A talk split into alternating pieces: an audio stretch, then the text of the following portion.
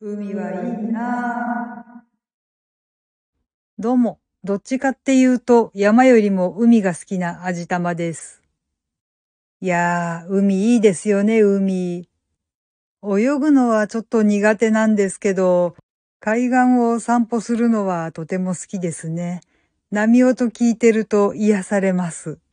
本当はね、海に向かってバカ野郎とか叫びたいところだったりはするんですけど、もう不審者全開だし、そもそも最近海岸人がたくさんいるんで、そんなことはできません。残念。明日が満月ということでね、ものすごーく潮が引いてて、海岸の様子が一変してて面白かったですね。まあ今日は日曜日だったのでやっぱり小さい子供がたくさんいたんですけど、だいたいどこまで行ってもその小さい子供の膝ぐらいの深さしかないもんで、子供たち遠くまで行くんですよね。一応割と安全圏かなとは思うんですけど、子供たち結構もう容赦なく向こうまで行ってしまうんでね、親御さんがハラハラドキドキっていうのが見て取れるのでちょっと気の毒でしたね。この辺の海岸はきっちり整備されているところとそうじゃないところっていうのが割ときっかりと分かれていましてね。綺麗な砂浜のところはきっちり整備されてるんですけど、そうじゃないところっていうのはもう波消しブロックとコンクリの護岸という、なかなか殺風景なものだったりするんですけれどもね。その護岸はまあこちら側っていうのがあまり高くはないので、海に向かって座ることができるんですね。だから春先とか秋の終わりとかそういう暑くもなく寒くもなくっていう感じの時にそこを通りがかると、ペットボトルを傍らに置いて、日がな一日海を眺めているという人を結構見かけます。春休みとかだと、お母さんと幼稚園ぐらいの子供が、そこでお弁当を広げているのを時々見かけることがありますが、もうなんかほのぼのして無条件で笑顔になってしまいますね。私たち夫婦には子供はいないので、もし子供がいたらどんな生活だったのかなーってちょっと考えることはありますけど、うん、ダメだ。もうお互いに自分たちのことで精一杯で子供の面倒を見てる余裕はなかったかもしれないとかって思いますね。だから子育てしてるお父さんお母さんのことは本当に尊敬します。でもなぁ、たまに見かけるんだよな、どう考えてもそれはダメだよなっていうようなことを子供にしてる親御さん。まあ、親の方にも色々と事情はあるっていうのはなんとなくわかるんですけど、うーん、でもな。というわけで、ちょっと前置き長くなりましたけど、今回はちょっとそんなお話をしてみようと思います。買い物に行こうと思って道を急いでいたら、向かいから小学校3年生 ?4 年生ぐらいの女の子がすっごい泣きながら歩いてくるんですよ。もう本当に、うわーんってものすごい号泣してるんですね。とっさに周り見渡してみたんですけど、どうも保護者らしき人が見当たらない。でも多分迷子じゃないなぁと思って、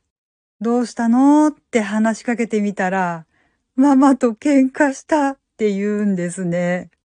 ああ、うん、そっか、と思って、じゃあママはどうしたのかなって聞いてみたら、あっちって割と遥か遠くの方を指さすんですね。私目が悪いけどそれでも目を凝らして見てみたら、うん、遥か遠くの方、信号の手前あたりに自転車に乗った誰かが見えます。で、その女の子は歩きなわけですよ。ああ、お母さんが自転車の後ろに乗せてきたのか。で、喧嘩して怒りに任せてこの子を置いていったのか。ああ、これはどうしたもんかなと思っていたら、そのやりとりを見てた別のおばさまが駆け寄ってきてくれまして、どうしたのとかって聞いてくれたんで、いやーなんか、この子ママと喧嘩したらしくってっていうお話をしたら、そっか、大変だったよね、とかって、その、その子にいろいろと話を聞いてくれてたんですけど、一つものすごく気になったのが、その子のお母さんとおぼしき人が一向にこっちに来ないんですね。まあ私とその後から声をかけてくれたおばさまと二人でその子に話しかけてたわけじゃないですか。まあ、客観的に見て、見知らぬ大人二人が自分の子供にちょっかい出してるわけでしょ。普通だったらすっ飛んできそうなものなのに、動く気配がないんですね。私もそのおばさまもその子をどうこうしようっていう気は一切ないし、まあ心配で仕方がなかったですけどもね。でもこのご時世、いつ何時何が起こるかなんてわかんないじゃないですか。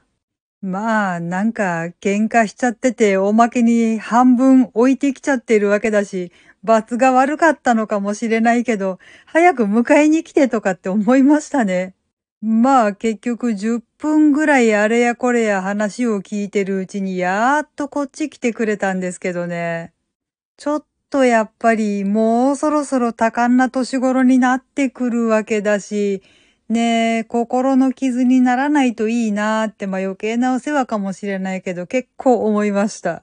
実際のところ、今考えても理不尽だなぁと思う理由で私もそんな感じの傷をたくさん負っているのでね。あんまりなんか子供が悲しい思いをしないといいなっていうのはものすごく思います。